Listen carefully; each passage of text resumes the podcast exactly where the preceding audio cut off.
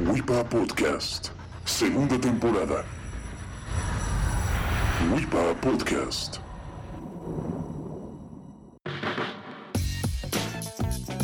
Hey señoritas y señores, siete días han pasado y ya estamos de nuevo en nuestra cita semanal. Bienvenidos a WIPA Podcast. Los saluda como siempre con mucho gusto su amigo Carlos Torres Peña. En el WIPA Podcast de hoy le voy a hacer a la Patrick Suskin Región 4. Ya saben, el escritor de la gran novela El Perfume, que hace unos años fuera llevada al cine. ¿Y por qué le voy a hacer al Suskin de Mexicalpan de las Garnachas?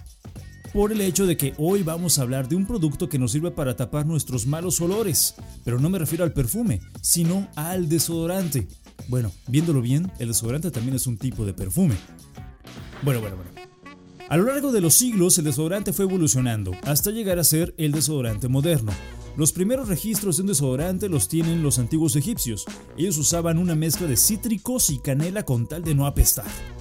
A pesar de los mejores esfuerzos de los egipcios, el aroma rancio en la axila seguía, y los romanos crearon su propia solución, una almohadilla impregnada en perfumes que colocaban bajo el brazo.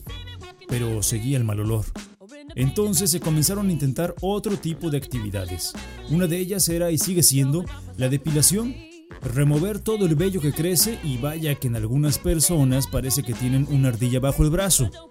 Se dice que removiendo el vello disminuye el olor, esto porque las bacterias que crecen ahí tienen menos superficie para vivir, por lo tanto, cuando mueren el olor es menor. O sea que según esto, los hombres, como no nos depilamos, pues somos unos apestosos. Cabe aclarar que no es solo depilarse, también hay que aplicarse el desodorante, porque si no, de todas maneras les va a chillar la ardilla. Pero la historia del desodorante sigue. En algunas regiones de Asia se ponían bajo el brazo sal en grano, esto con la fiel convicción de que la sal mataba las bacterias, por lo tanto disminuía el olor, aunque no evitaba que sudaran, pero por lo menos no apestaban tanto.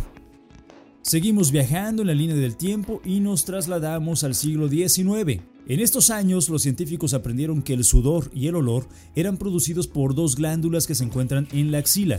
La apocrina son las que crean la esencia en el cuerpo, lo que hace que el bebé tenga ese olor característico. Era lo que a Jean-Baptiste Grenouille le faltaba, ¿se acuerdan? La otra glándula es la ecrina, la cual produce el sudor para refrescar el cuerpo. Bueno, a partir de este entendimiento, las cosas en relación al desodorante fueron cambiando ya que empezaron a atacar al sudor para no crear un ambiente propicio para las bacterias y así producir menos olor.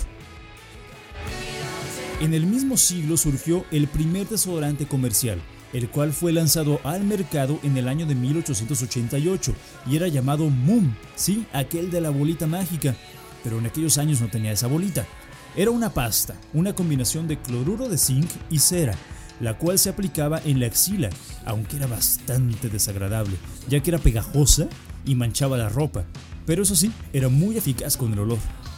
Dos años más tarde, es decir, 1890, surgió una nueva variedad, la que reducía el sudor usando como base cloruro de aluminio, y a partir de aquí comenzaron a crearse los desodorantes como los conocemos, en barra, rolón, seguir haciendo las pastas, cremas, polvos y aquellos que se aplicaban con una esponja. En 1950 se lanzó al mercado el antitranspirante en aerosol, los cuales se volvieron muy populares porque eran de fácil aplicación y secaban bastante rápido. Pero estas primeras presentaciones en aerosol fueron retiradas, ya que tenían unas sustancias, el circono de aluminio y el clorofluorocarbón, que eran muy dañinas para aquellos que los respiraban, además de que causaban daños al medio ambiente. Por esto y por otras cosas tenemos esos problemas con la capa de ozono. Luego de casi desaparecer los aerosoles, las empresas encontraron una solución y los hicieron menos dañinos, y hoy se siguen viendo, aunque hay algunos países que los tienen prohibidos, como es el caso de Canadá. Después de muchos años de experimentación llegamos a lo que hoy conocemos.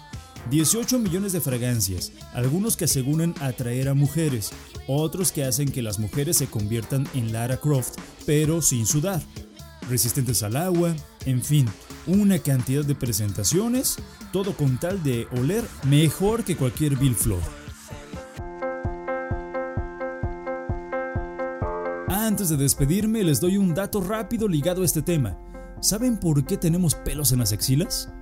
Bueno, esto es porque nos ayudan a la liberación de las feromonas, o sea que tienen un fin sexual. Es para atraer al sexo opuesto, pues. Por otra parte, el vello ayuda a mantener la axila seca, atrapando el sudor y alejándolo de la piel. También se dice que sirve para evitar la fricción entre el tórax y el brazo. Ahora sí, llegamos al final de este apestosísimo tema. Wipa Podcast se pone su antitranspirante y se va.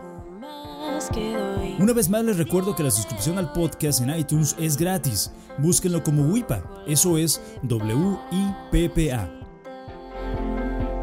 Un fuerte abrazo a los nuevos followers de twitter.com diagonal Torrespena. Los veo pronto tuiteando. Carlos Torrespeña, out.